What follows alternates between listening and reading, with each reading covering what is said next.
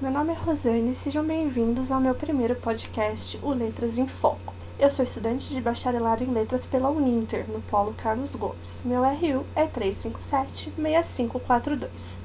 Nesse podcast, nós iremos tratar de duas mulheres que, cada qual ao seu modo, fizeram parte das evoluções socioculturais do seu tempo. Sendo a primeira a escritora Cora Coralina, que marcou a história da literatura com seus poemas sobre o cotidiano. Em outro viés, a Mariana Coelho seu trabalho como professora, ensaísta e jornalista, além de ser uma das pioneiras do feminismo em Curitiba.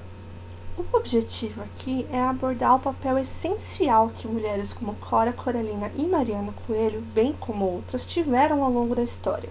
Uma vez que o papel feminino na construção da sociedade como nós conhecemos hoje tende a não possuir tanta visibilidade. A importância desse resgate é pensar a nossa história e sociedade por mais de um viés, ao resgatarmos memórias dos feitos das mulheres, vemos em comum nuances de inconformismo e anseios de liberdade e autonomia.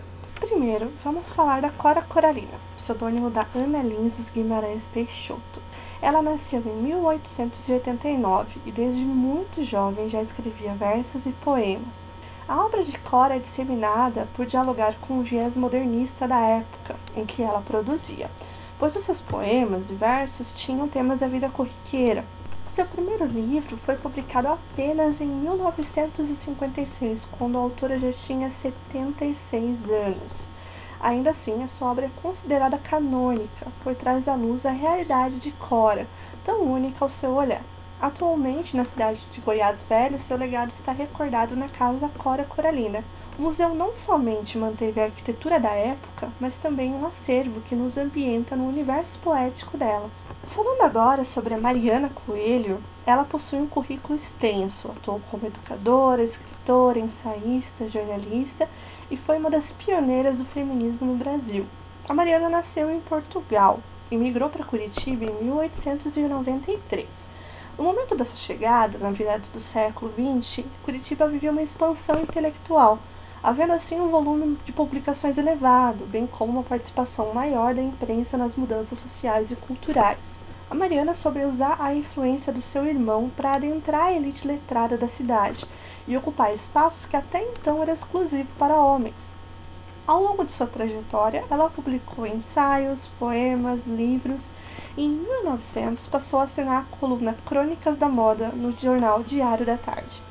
A Mariana usou a coluna para discutir temas polêmicos da época, como o voto feminino.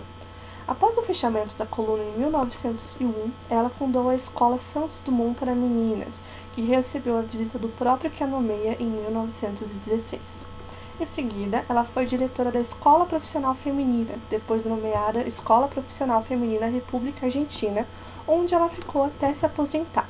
Dentre os temas discutidos por ela estão feminismo, profissionalização da mulher, laicização do ensino, eugenia, entre outros, o que pode parecer uma miscelânea de assuntos em um primeiro momento, mas na verdade refletem sua vivência como letrada e educadora.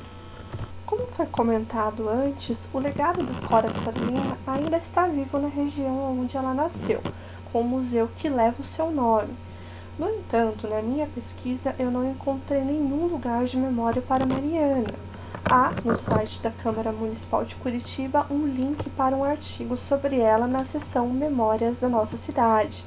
Porém, esse link não funciona.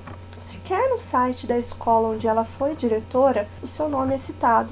A iniciativa da Casa Cora Coralina mostra a importância desse registro histórico local e como isso é importante para a nossa sociedade.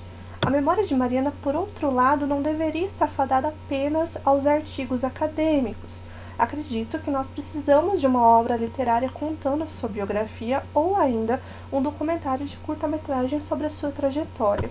Enfim, eu espero que esse podcast seja o início para o reavivar da memória de Mariana Coelho e da Cora Coralina, que permanecem presentes na maneira como vemos a literatura, educação e a sociedade em geral.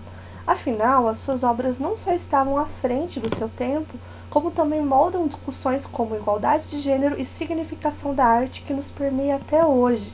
Enfim, esse foi o meu podcast Letras em Foco. Eu sou a Rosane, muito obrigada e até mais!